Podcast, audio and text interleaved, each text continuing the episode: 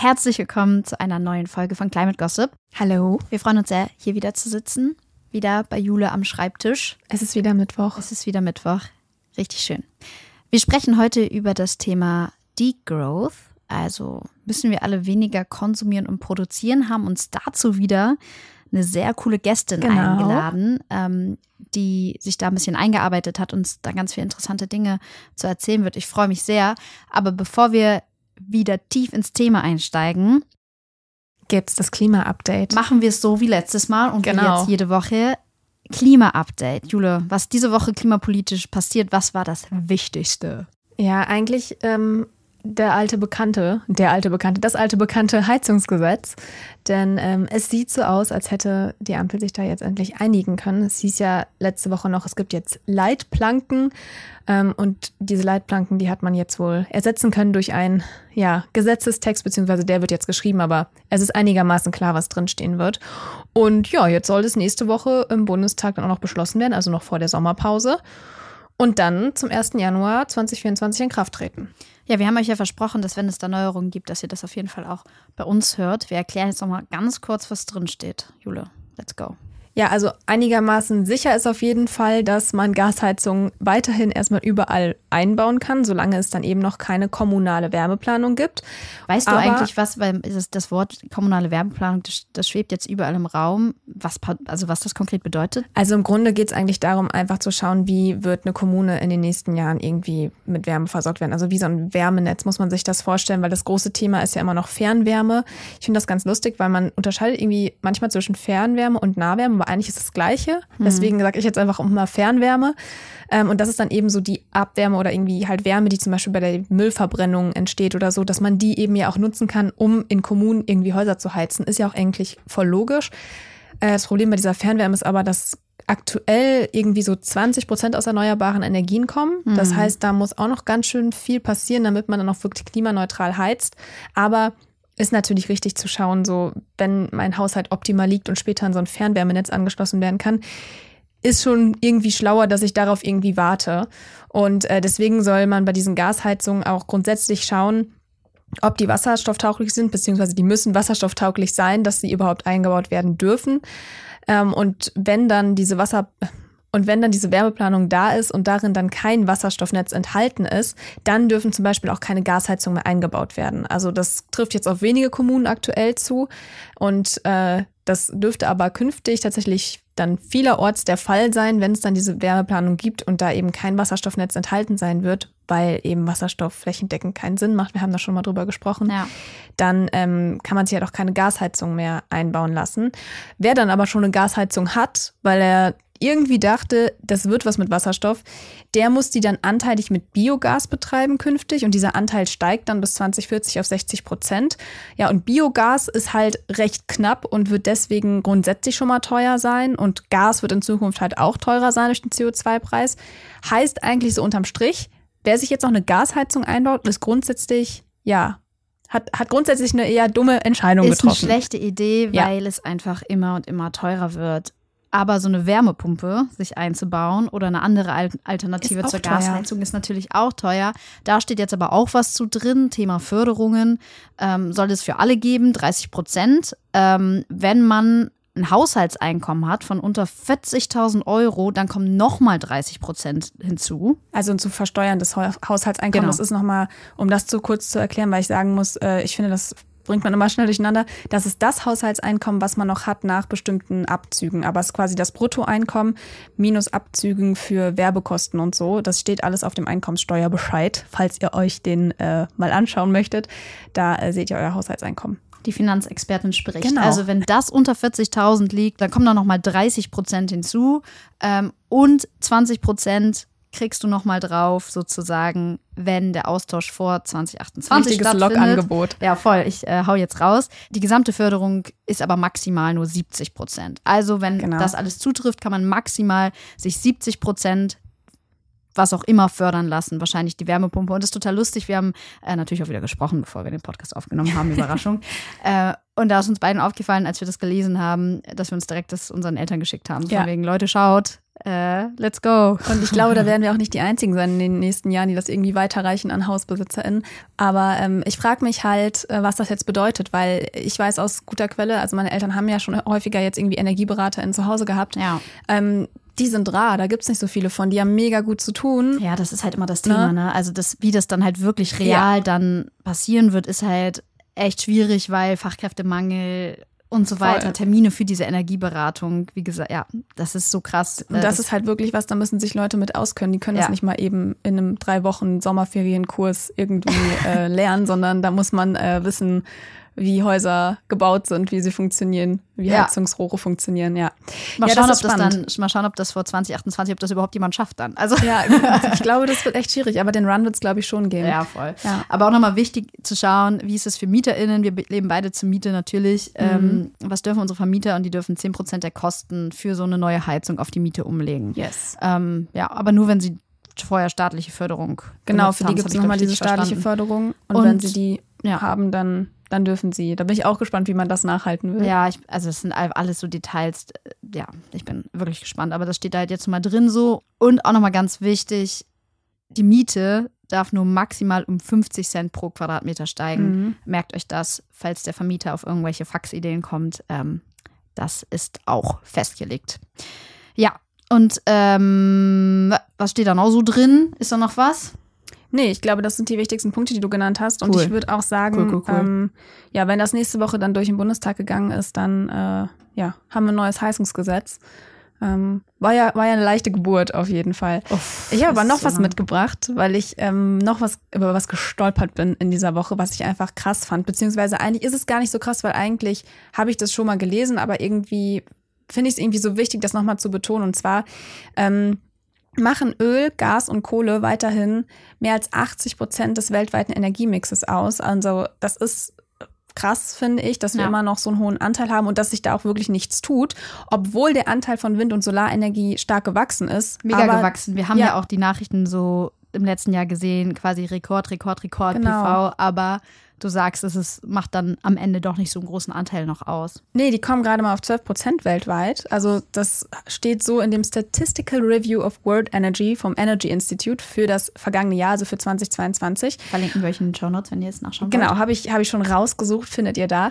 Und das heißt halt eben auch, die Kohlen, also die CO2-Emissionen, die steigen halt auch weiterhin. Und ähm, einfach nur mal so ne, weil ich glaube, das haben viele nicht parat, fast 90 Prozent der CO2-Emissionen stammen halt aus der Energieerzeugung und Energienutzung. Also ich finde das so krass. Ganz großer Sektor, ne? das muss man sich ja. mal in Erinnerung rufen. Es gibt diese großen Sektoren, Energie ist einer der größten Sektoren. Also ich, genau, ein, man weiß das irgendwie, das ist einem bewusst, aber es ist irgendwie, wenn man das nochmal dann immer so liest, dann ist es immer noch mal so eine wahnsinnige Zahl. Ja, voll. Und klar ist natürlich auch, dass es nicht mit den Pariser Klimazielen vereinbar. Also wenn die CO2-Emissionen immer noch steigen. Ähm, wir wissen vom IPCC, äh, die das schon mehrfach betont haben, dass die Emissionen weltweit bis 2030 um 43 Prozent im Vergleich zu 2019 sinken müssen. Wir gehen da also gerade immer noch in eine andere Richtung, was echt kein gutes Zeichen ist. Und ich finde auch nochmal wichtig zu erwähnen an dieser Stelle, die CO2-Emissionen in der Atmosphäre, die kumulieren sich da, also die häufen sich da an. Das heißt, die bauen sich nicht mal so eben ab. Das dauert ja Jahrhunderte. Und ähm, das heißt eben auch, die Emissionen, die wir jetzt in die Luft pusten, also jetzt 2022, die wirken halt über Jahrzehnte, selbst wenn wir jetzt aufhören würden einfach. Und das heißt halt echt, wir müssen dringend aufhören und müssen echt anfangen, weniger zu emittieren. Und ich, ja, diese Zahlen irgendwie, die haben mich echt mal wieder sehr, sehr nachdenklich gestimmt. Auch natürlich wegen unseres Themas heute, denn das hängt ja auch alles mit unserem Wirtschaftssystem zusammen, ne, Samira? Ja, krasser Zahlenblock an der Stelle. Also wir haben gerade nochmal ja, einen voll. kompletten Status quo rausgehauen. Richtig wichtig, weil genau darüber wollen wir halt heute sprechen. Mhm. Also groß drüber nachdenken, können wir eigentlich so weitermachen auf der Welt? Können wir in diesem Wirtschaftssystem, in, dem wir gerade leben, weiter emittieren, weiter produzieren, weiter konsumieren? Oder stoßen wir da, und das ist eigentlich keine Frage, sondern wir stoßen irgendwann einfach an eine Grenze und müssten wir da nicht eigentlich jetzt sofort mal auf die Stopptaste drücken? Ich habe genau über dieses ganze Thema noch am Wochenende viel nachgedacht, denn ich war ähm, in dem Gasometer in Oberhausen. Da war so ein Event, das heißt Extra Schicht. Manche aus dem Ruhrpott kennen das vielleicht. Da konnte man auf jeden Fall bis spät abends im Gasometer sich die Ausstellung anschauen. Und die heißt ähm, Das zerbrechliche Paradies. Ich kann das auf jeden Fall sehr empfehlen. Also mir wurde es auch empfohlen und das war auch so ein Grund, warum ich da hingegangen bin. Es geht einfach darum, mal zu zeigen, wie kostbar und wunderschön unsere Erde ist, mit so ganz, ganz tollen Fotografien. Und äh, dann aber auch eben Fotografien, die zeigen, wie wir Menschen dieses Paradies halt zerstören. Und unter anderem gab es da auch so Hologramme, also ganz fancy Zeug. Und zwar auch eines von der Transformationsforscherin und Ökonomin Maya Göpel. Vielleicht kennen einige von euch die. Die ist ziemlich bekannt, ähm, weil sie gerade in diesem Gebiet Degrowth und ja anderes Wirtschaften, anderes Wachstum, ja. genau viel macht. Und ähm, da gab es eben auch einen Ton von ihr in dieser Ausstellung und da sagt sie Folgendes. Dass wir anfangen sollten, darüber nachzudenken, ob immer mehr Wachstum das Ziel vom Wirtschaften bleiben sollte oder wir uns nicht fragen, was wir Menschen eigentlich wirklich brauchen und dass Fortschritt und immer mehr Wirtschaftswachstum gar nicht unbedingt das gleiche sind. Ja, und genau darum geht es bei dieser Degrowth-Theorie oder Postwachstum, wenn man das auf Deutsch sagen möchte. Also genau diesen Wachstumszwang hinter sich zu lassen, den ja wir alle leben und der auch ein bisschen in unserem Wirtschaftssystem so verankert ist und ja, einfach voll. darauf basiert. Ich würde auch sagen, damit sind wir halt auch alle aufgewachsen, weil es ja, ist voll. eben so, wie unsere Gesellschaft funktioniert. Ich meine, wir alle haben wahrscheinlich in der Schule gelernt, was das BIP ist, ja. also das Bruttoinlandsprodukt. Und das ist ja eben das Maß für die wirtschaftliche Leistung einer Volkswirtschaft. Aber da fließt ja auch ganz vieles eben nicht rein. Also zum Beispiel Care-Arbeit, da gibt es ja auch immer die große Debatte, dass das eben gar nicht alles abbildet. Und deswegen kann man sagen, dass mit dem BIP sich zwar so wirtschaftlicher Erfolg irgendwie ermitteln lässt oder vergleichen lässt. Ich würde noch nicht mal sagen, dass es unbedingt immer so ein krasser Indikator ist ist, aber eben nicht so Sachen wie Gesundheit und Zufriedenheit. Und das ist ja auch gerade in unserer heutigen Gesellschaft sind das einfach ja Werte, die wir irgendwie, die uns einfach wichtig sind. Voll, es ähm, gibt ja auch so, ich meine, Bhutan war das, glaube ich, das mhm. einzige Land, was sozusagen das BIP anders ja, berechnet und ja. den, das Glück sozusagen ganz nach vorne stellt und sagt, wir berechnen unseren Erfolg als Land, indem wir schauen, wie glücklich unsere Gesellschaft ist. Aber ich glaube, da sind sie auch ziemlich alleine mit auf der Welt. Ja, leider. Und das ist eben auch genau das, was ja die ganze Degrowth-Bewegung kritisiert, dass eben so Aspekte wie Ökologie oder soziale Gerechtigkeit so überhaupt nicht gemessen werden oder gemessen werden können. Und ähm, stattdessen schauen wir halt immer nur auf dieses, ja, immer mehr, wir wollen immer mehr produzieren, immer mehr konsumieren. Wir wollen zwar auch neue Technologien, damit wir noch mehr und noch schneller irgendwie Sachen produzieren können oder ja, weiterkommen. Also es geht halt echt um schnelles Wachstum und das ist halt so unser kapitalistisches Wirtschaftssystem, ja, so wie wir es kennen, würde ich sagen. Und da ist natürlich auch so die Gefahr, beziehungsweise wir kennen das ja auch schon, uns ist es ja bewusst, dass wir eben Ressourcen ausnutzen, die dann auch vielleicht nicht nachwachsen. Also es das heißt ja zum Beispiel auch immer, Holz ist eine erneuerbare oder nachwachsende Ressource, aber halt nicht, wenn man mehr Holz abholzt als nachwächst. Es ist also, halt nicht ne? alles endlich. Also genau. irgendwo ist halt Stopp, voll. Genau, und so stoßen wir dann eben an unsere planetaren Grenzen. Das ist eben genau das, was diese Degrowth-Bewegung dann auch kritisiert. Und klar ist natürlich auch, ich meine, das ist ja auch irgendwie schon das, was wir ja erleben. Die Ressource Klima haben wir so auch ausgebeutet, muss man ganz klar sagen. Wir haben quasi unser stabiles Klimasystem, was wir mal hatten, durch die ganzen Emissionen, die wir Menschen emittiert haben, total aus dem Gleichgewicht gebracht, total aus der Balance gebracht. Und deswegen ist auch klar, dass wir so, wie wir gerade wirtschaften, die Klimaziele halt nicht einhalten können, was die Zahlen, die ich da vorhin runtergerattert habe, ja auch nochmal zeigen. Also, und das ist ja eigentlich so der, der Kerngedanke von diesem ganzen Degrowth-Thema. Was ich auch irgendwie so krass finde, wenn ich mal so überlege, also ich weiß irgendwie, das ist immer so das Erste, woran ich denke, weil ich bin halt auch voll das Apple-Opfer. Also ich liebe so Apple-Produkte einfach. Und, Airdrop, ähm, ne? Es ist der Airdrop. Ja, es ist einfach, also, naja, egal. Aber auf jeden Fall früher, als ich so, also ich wollte unbedingt ein iPhone haben. Das war wirklich das Allerwichtigste. Ich war so aufgeregt, als ich dieses Handy in der Hand habe. Ich habe mich so gefreut. Und ich meine, damals war das relativ, also ich glaube, das war nicht so ein krassen Zyklen, dass neue iPhones auf den mhm. Markt kommen. Mittlerweile haben wir jedes Jahr ein neues iPhone und alle geiern nach diesem neuen Handy. Ich glaube sogar, wir Medien berichten darüber, als ob das so der Wahnsinn wäre, dass dieses neue Handy rauskommt. Also einfach mal, um sich vorzustellen, wie wir Konsum mittlerweile leben. Das ist so krass irgendwie. Ja, aber auch dieses typische, mir geht's schlecht, ich kaufe mir was, dann geht's mir besser. Ja. Also es ist ja leider so, Klamotten. wie wir das, Ja, das ist das ja haben wirklich. wir auch schon so ne? oft gemacht. Das ist, ich, ich habe das auch schon gemacht. Ja, und das ist so. Oder weißt du noch, als du dir von der Moderation diesen, ähm, wie hieß das Teil nochmal? Ach, du meinst mein, ähm, Steamer, den ich mir Ja, von der das wolltest du Moderation gekauft habe, weil ich dachte, ich muss ihn unbedingt haben und seitdem genau einmal benutzt Das habe. wirst du unbedingt haben, du wirst so Ja. glücklich. Erstmal haben, ne?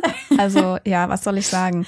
Ja, Ähm, was, was wir sind da auch nicht besser. Nein, Ne? nein, darum geht es ja auch gar nicht, aber einfach mal, um sich vor Augen zu führen und zu reflektieren, wie man lebt. Und ja, das Ja. ist richtig Wir krass. können uns davon nicht frei machen, würde ich gar sagen. nicht. Genau. Aber was ich voll interessant fand zu dem Begriff, der kam als er, also das erste Mal wurde der benutzt auf einer Degrowth-Konferenz 2008 in Paris. Die Konferenz hat diesen Begriff so geprägt. Und um das vielleicht auch nochmal, ja, mal von dem Englischen wegzukommen, also diese Silbe die steht für das Reduzieren oder Wegnehmen. Also das Reduzieren von Wachstum, obviously. Und ähm, ja, Growth, Wachstum, relativ offensichtlich. Äh, genau, und seitdem aber wird der Begriff, also ist auch ein relativ neuer Begriff noch, ähm, erst äh, verwendet. Das fand ich irgendwie ganz interessant. Und als wir uns auf die Folge vorbereitet haben, ähm, haben wir auch noch drüber nachgedacht, da gibt es auch noch einen Unterschied zum Mhm. grünen Wachstum. Genau, also das ist ja auch sowas, was finde ich auch oft irgendwie dann so synonym verwendet wird, also irgendwie Degrowth und grünes Wachstum. Ja, vor allem auch so, halt quasi so, sorry, aber so dieses, was die Grünen ja auch als so Utopie irgendwie Ja. verkaufen, so, ja, wir können also weiter wachsen und halt aber grün. Ja, da, grundsätzlich ist das auch, glaube ich, was, was die Ampel so an sich sich so auch so ein bisschen irgendwie ins Büchlein geschrieben hat, so grüner Wachstum. Ähm, aber wie gesagt, es meint halt was anderes als Degrowth, also grüner Wachstum ähm, sagt eben, dass das Problem nicht ist, wie viel wir produzieren und konsumieren, sondern mehr das Problem ist, wie und was wir produzieren und konsumieren. Das heißt, es sollte eigentlich alles nachhaltiger werden und effizienter, halt heißt geringerer Ressourcenverbrauch und ja, quasi nicht mehr fossile, sondern erneuerbare Energien. Also, dass man damit schon alles besser machen würde. Und das ist eben das, wo die Degrowth-Bewegung dann sagt, nee, das reicht nicht aus. Da muss echt noch mehr passieren. Ja, und um genau die Idee von Degrowth oder Postwachstum noch besser zu verstehen, haben wir uns wieder mal eine Gästin zu Climate Gossip eingeladen. Wir freuen uns mega doll, dass du, Katharina, ähm, da bist. Katharina Mau ist freie Klimajournalistin. Äh, du gibst unter anderem den Newsletter Onboarding Klimajournalismus raus, den Jule und ich auch schon mal ein paar Mal erwähnt haben und sehr lieben. Und du warst jetzt im Mai auf der Beyond Growth Konferenz im EU-Parlament. Ganz herzlich willkommen bei Climate Gossip, Katharina. Hi, danke euch. Sag mal, was war das denn genau für eine Konferenz in Brüssel und welches Ziel hatte sie? Also, die war im, im EU-Parlament und die war von verschiedenen PolitikerInnen aus verschiedenen Parteien organisiert.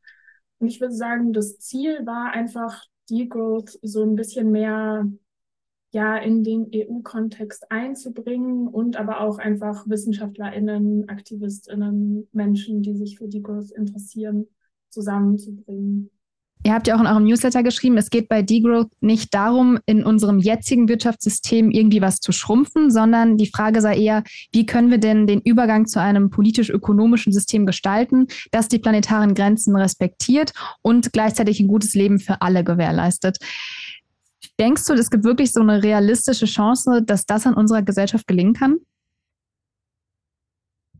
Also Chance auf jeden Fall. Ich sehe jetzt natürlich nicht, dass wir morgen eine Degrowth-Gesellschaft haben.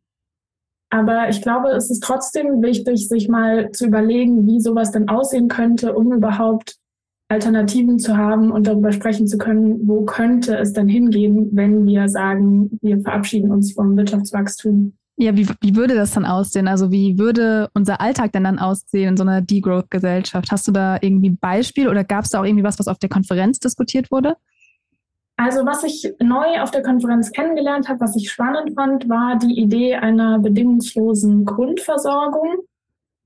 Klingt ja so ähnlich wie bedingungsloses Grundeinkommen. Ja. Und der Unterschied ist einfach, dass nicht alle Leute Geld bekommen würden, sondern dass alle Leute das bekommen würden, was man so zum Leben braucht. Wobei man natürlich auch wieder darüber sprechen müsste, was ist es? Aber konkret, dass wir günstiger wohnen würden, dass wir, dass wir kostenlos Strom hätten bis zu einem gewissen Maß, dass man ähm, ja einfach so die Grundbedürfnisse gedeckt hätte. Und das wäre, also ich sehe das so als Ausgangspunkt, dass wir, wir sind ja jetzt gerade, wenn wir darüber sprechen, können wir zum Beispiel schneller aus der Kohle aussteigen, sprechen wir ganz schnell über Arbeitsplätze, was ja auch wichtig ist. Und Wenn wir jetzt aber schon mal die Grundversorgung von den Menschen gedeckt hätten, könnten wir, glaube ich, viel einfacher darüber sprechen, welche Branchen brauchen wir dann eigentlich und welche vielleicht auch nicht. Was ich da oder was mir direkt in den Kopf kommt, kann man das unserer Gesellschaft, der Weltgesellschaft verkaufen, wenn wir schon jetzt über, die, über das Heizungsgesetz gab es ja so krasse Diskussionen. Und wenn, also ich denke direkt daran, da schreien doch alle wieder Planwirtschaft, der Sozialismus kommt um die Ecke.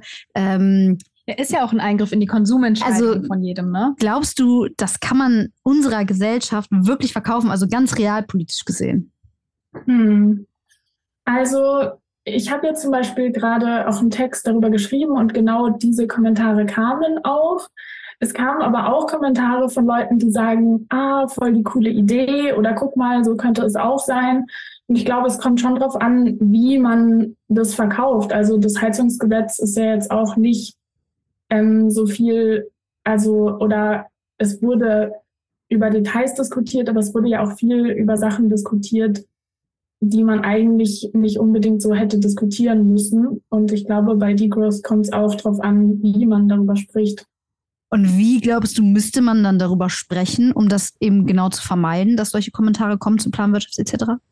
Also ich denke, wir müssen auch gar nicht vermeiden, dass diese Kommentare kommen. Das ist ja auch berechtigt, weil es einfach so krasse Veränderungen wären, dass man halt erstmal voll viele Fragen hat.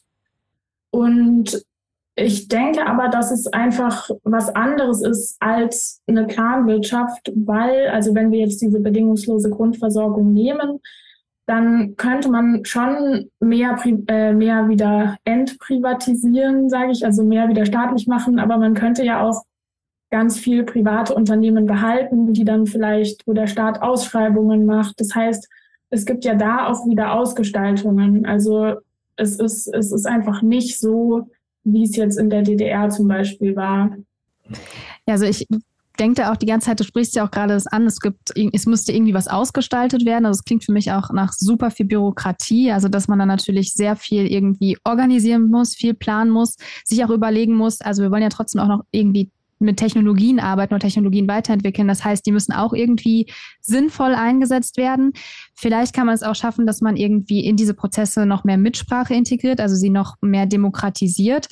Aber in jedem Fall müssen ja dann bei diesem Degrowth-Ansatz die Ressourcen, die wir haben, fair geteilt werden und dann auch am Ende ja irgendwie rationiert werden, auch bei so einem ja bedingungslosen Grund, bei einer bedingungslosen Grundversorgung. Jetzt wollte ich auch schon Einkommen sagen. ähm, das klingt super aufwendig und nach sehr, sehr viel mehr Bürokratie. Kann man, also glaubst du, dass das wirklich leistbar ist? Weil das klingt ja doch dann, also auch wenn du sagst, das muss nicht so nach Planwirtschaft klingen, aber es klingt ja schon so, als müssten da schon die Fäden irgendwo sehr deutlich zusammenlaufen. Ja, ich weiß gar nicht. Also klar, so eine Umstellung wäre jetzt super aufwendig, aber wenn wir jetzt zum Beispiel sehen, was während der Corona-Krise, wo da überall an einzelnen Stellen Leuten geholfen wurde, wie lange das gedauert hat, bis dann auch die Studierenden ihre Energiepauschale bekommen haben. Und wir leben ja in einer Welt, wo wir immer mehr Krisen haben. Deswegen weiß ich gar nicht, ob es letztendlich, wenn wir dann so ein System hätten, nicht vielleicht auch an vielen Stellen wieder einfacher wäre, weil man nicht mehr so viel auf Einzelfälle eingehen müsste. Glaubst du auch, dass sich vielleicht politisch auch niemand an dieses Thema rantraut, weil natürlich vor allem auch die Grünen, die ja schon öffentlich auch für dieses grüne Wachstum stehen. Das haben wir ja auch vorhin schon einmal erklärt, ja. was der Unterschied ist.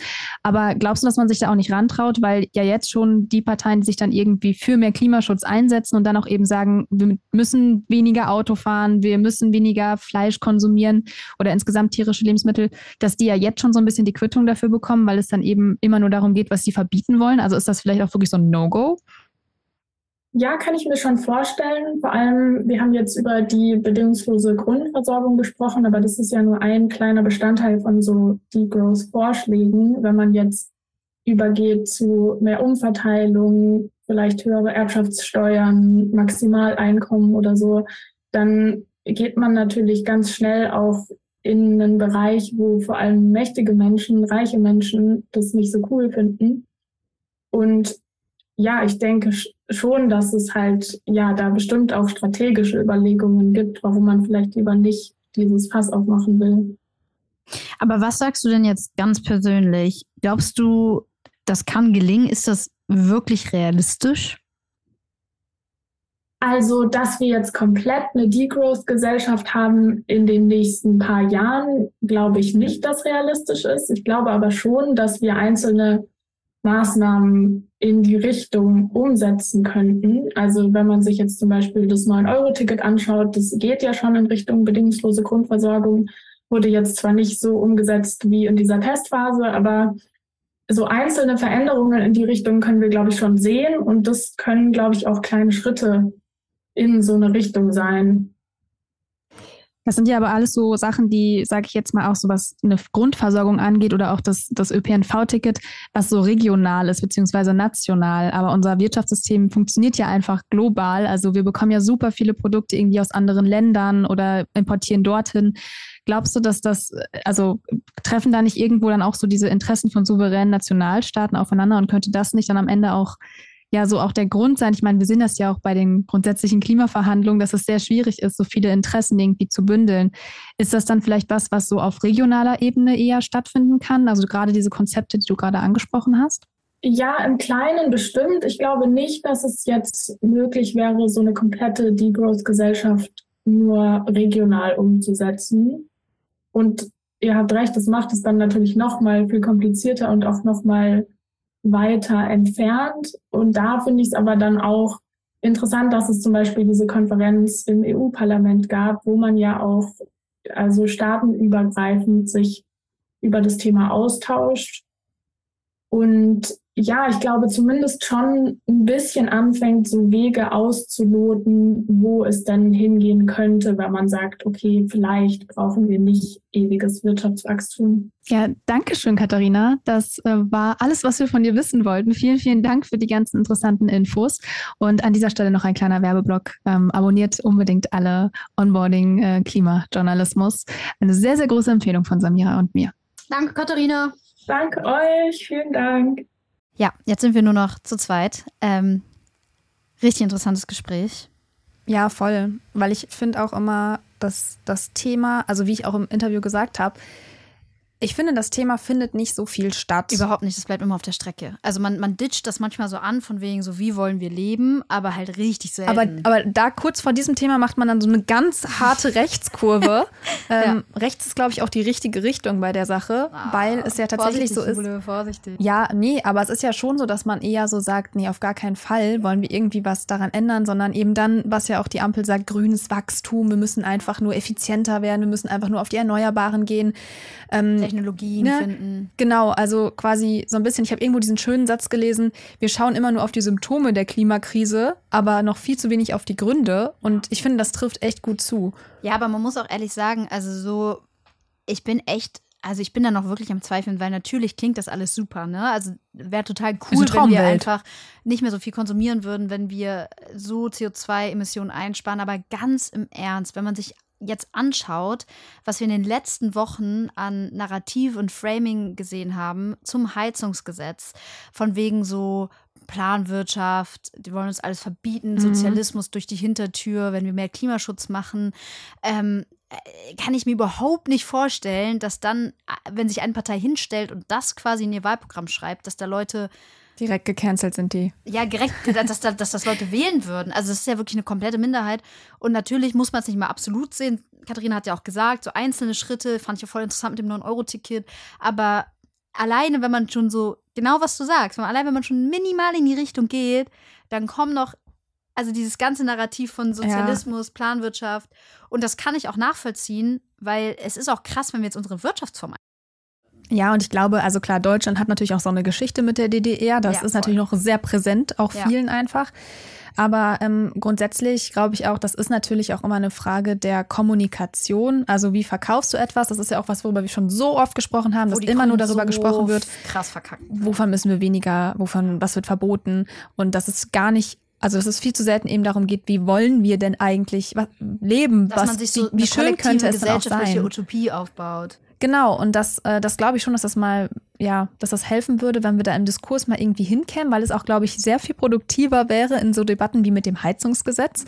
Aber natürlich stehen da immer dann diese Interessen im Vordergrund. Und ja, ich halte es auch, wie du sagst, ich halte es für sehr unrealistisch, dass das irgendwie passieren wird. Ähm, wobei ich trotzdem sagen würde, dieser Ansatz ist, glaube ich, schon richtig, dass mal ja quasi mal alle Karten auf den Tisch zu legen und sich zu überlegen, okay, kann das noch so funktionieren? Maya Göpel zum Beispiel, von der wir vorhin den O-Ton haben, die hatte auch gesagt, unser Wirtschaftssystem ist quasi entstanden, als auf dieser Welt eine Milliarde Menschen gelebt haben und wir unendlich viele Ressourcen hatten und uns die Welt vorkam, als könnten wir einfach alles irgendwie nutzen, weil es ist ja da, reichlich. Und jetzt sind wir halt über acht Milliarden Menschen und halt jetzt funktioniert es halt nicht mehr. Ja, das kann nicht mehr funktionieren. Und natürlich sind wir mega privilegiert in Mitteleuropa, weil wir haben alles und wir wollen überhaupt nicht verzichten.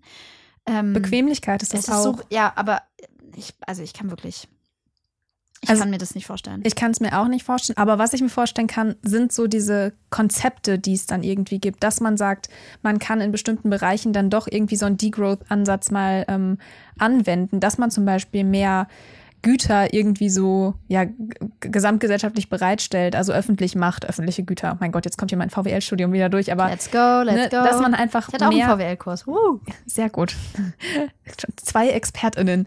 Ähm, aber genau, das ist einfach mehr davon gibt, also gerade so im, im Nahverkehr, wo man ja einfach sagen muss, das wäre eine, das wäre die Alternative, die man braucht, kostenloser Nahverkehr oder sowas. Aber ähm, ja, das ist halt nichts, was das komplette, also niemals wird die Weltwirtschaft sich denken, ah ja, Degrowth ist eigentlich super. Also nein. Nein. Ja, auch vielleicht so weniger Privatisierung und mehr öffentlich sozusagen. Auch, ich meine, wir haben über die Förderung ganz am Anfang vom Heizungsgesetz gesprochen, was natürlich schon der richtige Weg staatlich Hilfe anzubieten bei so großen gesellschaftlichen Aufgaben. Obwohl das auch wieder Wachstum bedeutet. Also wenn sich jetzt jeder, das ist ja auch wieder das Krasse, wenn sich hier jetzt wieder jeder der Heizung tauschen muss, das ist, das geht sowas von ins BIP. Also Ah, muss ich aber nicht jeder die Heizung tauschen, Jule. Nicht jetzt jeder, das, aber jetzt wer die, das Framing von, von der Bild rein. Wer die 70 Prozent mitnehmen will, der muss vor 2028 seine Heizung rausschmeißen. Ja, mal schauen, ob das klappt. Ja, aber das, genau, also grundsätzlich äh, würde ich sagen, ich finde bei Degrowth einfach so, ähm, oder würde mir wünschen, dass man das mehr im Bewusstsein hat einfach. Also nicht nur so, also es nicht komplett ablehnt, aber einfach sich auch mal anguckt, okay, was kann man denn daraus mitnehmen? Das, das, das würde ich mir wünschen. Und was nimmst du jetzt daraus mit? Ähm, ich nehme daraus mit, dass ich mir auf jeden Fall mehr solcher Konzepte angucken muss, mhm. weil ich finde das mit dieser bedingungslosen Grundversorgung interessant. Kann es mir überhaupt nicht vorstellen, weil ich habe gar keinen Bock, irgendwie jeden Tag so eine Box vor meiner Tür zu haben, wo dann immer, also so stellt man sich dann direkt dann vor, immer die gleichen drei Lebensmittel Jule oder so drin halt sind. jetzt schon in der Planwirtschaft. Genau, ich habe schon genau. Keine Bananen, keine Melonen, nichts. Ähm, nein, aber am, am Ende ist es ja genau das, diesen Luxus, in dem wir leben, sich den bewusst zu machen und vielleicht dann auch mal darüber nachzudenken, okay, muss ich jetzt wirklich im tiefsten Winter Erdbeeren essen? Vielleicht ich, nicht. Ich muss ehrlich sagen, ich bleibe skeptisch. Also ich bleibe skeptisch, skeptisch, ja. Ich bleibe bleib optimistisch. Ähm, ich bin skeptisch. Und, und schaue mir auf jeden Fall mal so ein paar Konzepte, glaube ich, mal in Zukunft an. Damit sind wir wieder am Ende dieser Folge. Richtig spannend, die Growth sich mal angeschaut zu haben ähm, und irgendwie so zusammen überlegt zu haben, kann ja. das funktionieren? Was steckt da eigentlich hinter? Schreibt uns auch gerne mal auf Eure unseren Gedanken. Social Media Kanälen, ja. uh. also auf den Social Media Kanälen eurer Wahl, auf denen wir vertreten sind, was ihr darüber denkt. Also das finde ich nämlich voll spannend, äh, mal so ein bisschen zu hören, was ihr über diesen Ansatz denkt, ob ihr darüber auch schon mal nachgedacht habt, ob ihr das auch komplett ablehnt. Also ähm, da haben wir Bock drauf. Schreibt uns gern. Wer lehnt es komplett ab? Du lehnst es komplett ab. Ich bin skeptisch. Nein, aber bevor wir äh, Schluss machen, haben wir noch äh, natürlich unsere Empfehlung der Woche. Richtig spannend. Zwei Print-Sachen, also eine Recherche, ein Text.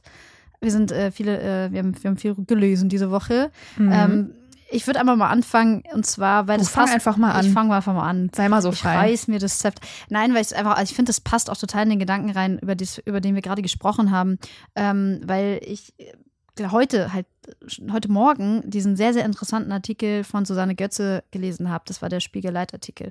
Und ähm, der heißt, ich suche es mal kurz raus. Da will sie erst anfangen und ist dann nicht vorbereitet.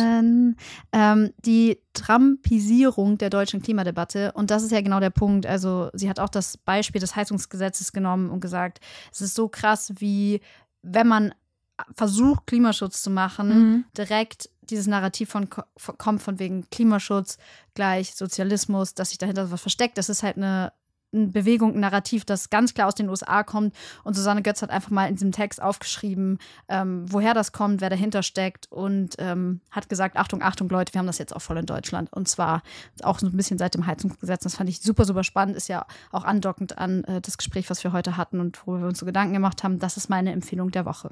Ja, Den äh, empfehle ich auch, denn den hast du mir geschickt und ich Ja, fand es auch sehr gut. Genau. ähm, und ich habe noch eine Recherche mitgebracht, beziehungsweise die ähm, hat, glaube ich, also die war sehr äh, publik diese Woche, die war überall ähm, und zwar hat Korrektiv mal wieder einen rausgehauen und zwar auch Annika Juris, über die wir letzte Folge gesprochen Die hatten. beiden arbeiten sogar zusammen. Genau, die haben beide auch zusammen Bücher geschrieben. Aber ähm, Lustig. War nicht geplant.